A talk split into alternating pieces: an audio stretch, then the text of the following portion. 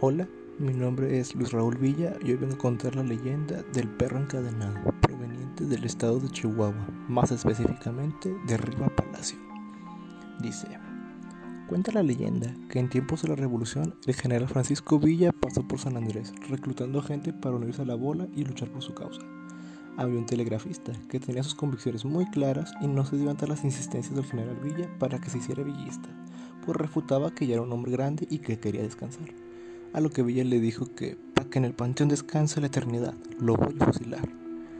Al colocar al sentenciado en el paredón de fusilamiento, un perro propiedad del telegrafista increíblemente se interpuso entre los verdugos y el hombre ladrando efusivamente con claras intenciones de defender a su dueño. El encargado del pelotón dio la orden para que el perro fuera encadenado, a lo que la cuadrilla dio paso a cumplir, no sin unos buenos forcejeos y mordidas del sabueso, que forcejeaba con todas sus fuerzas por defender a su amo de la muerte inminente. Al tener ya amarrado al canino, el pelotón se dio a la tarea de disparar sus fusiles a la orden de fuego, en el mismo instante que el perro logró zafarse de sus cadenas y colocarse al frente del telegrafista, cayendo al instante muertos por el impacto de las balas, solo escuchando en el último momento los breves aullidos de agonía del canino.